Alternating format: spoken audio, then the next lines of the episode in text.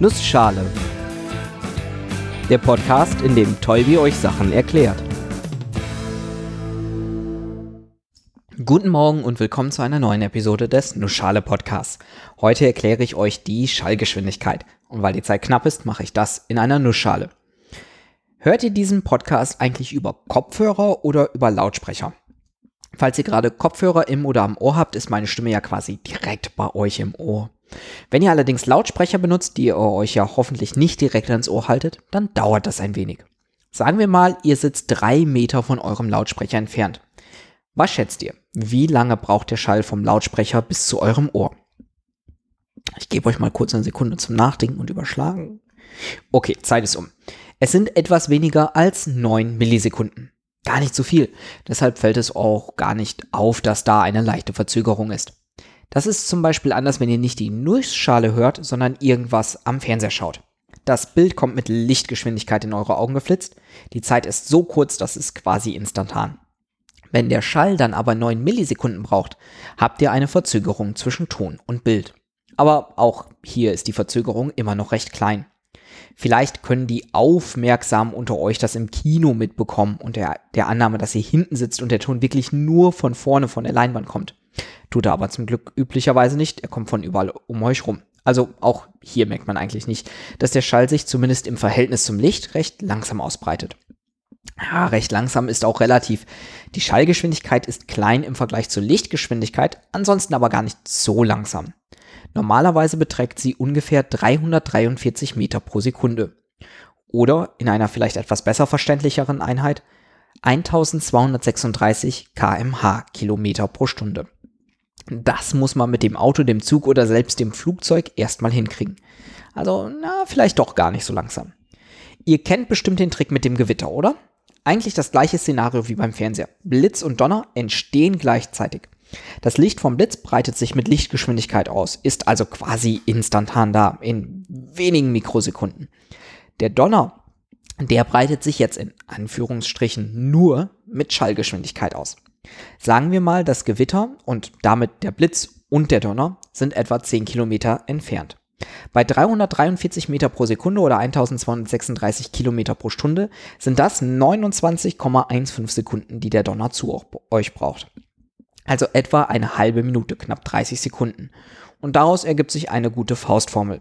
Für einen Kilometer braucht Schall etwa drei Sekunden. Ihr zählt also nach dem Blitz die Sekunden, bis ihr den Donner hört, teilt die Zahl durch drei und wisst damit die Anzahl an Kilometern, die das Gewitter entfernt ist. Diese Faustformel ist schon gut, aber auch nicht super genau. Nicht nur, weil die Schallgeschwindigkeit eben nicht genau ein Drittel Kilometer pro Sekunde, also etwa 333,33 Meter pro Sekunde ist, sondern 343 Meter pro Sekunde, sondern auch, weil eben diese Zahl nicht immer stimmt. Denn die Schallgeschwindigkeit ist nicht überall gleich. Insbesondere ist die Schallgeschwindigkeit temperaturabhängig. Die 343 Meter pro Sekunde gelten bei 20 Grad Celsius.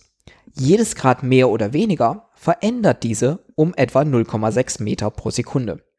Bei 10 Grad Celsius ist die Schallgeschwindigkeit also 6 Meter pro Sekunde langsamer, bei 30 Grad etwa 10 Meter pro Sekunde schneller. Warum ist das so und wovon hängt die Schallgeschwindigkeit überhaupt ab?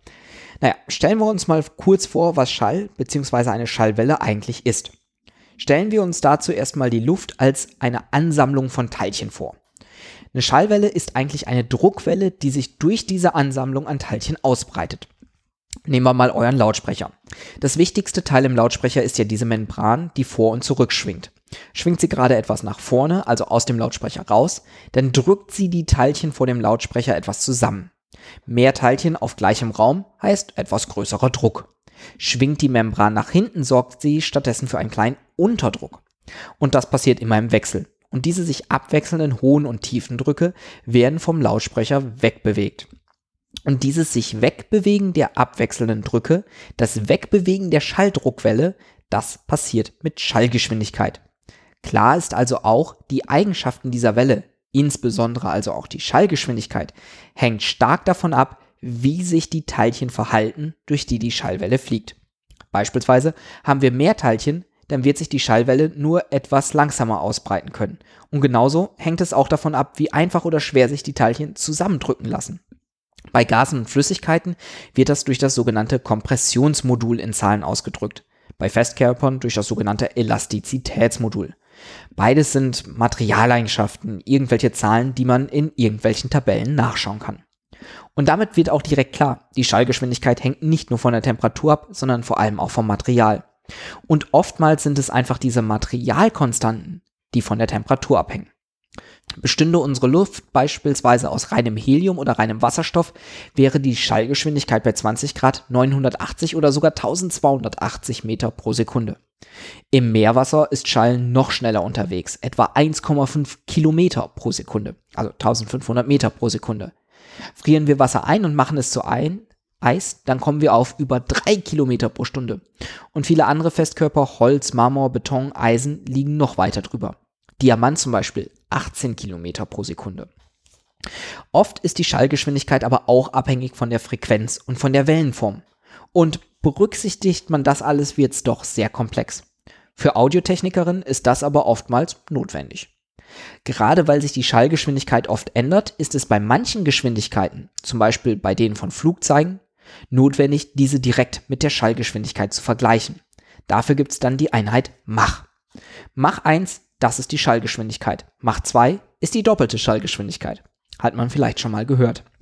Wichtig ist das vor allem, weil sich die Strömungseigenschaften im Bereich der Schallgeschwindigkeit verändern. Und da die Schallgeschwindigkeit nicht überall gleich ist, ist die Angabe mittels Mach oftmals angemessener. Und damit mal wieder vielen Dank fürs Zuhören und bis zur nächsten Episode.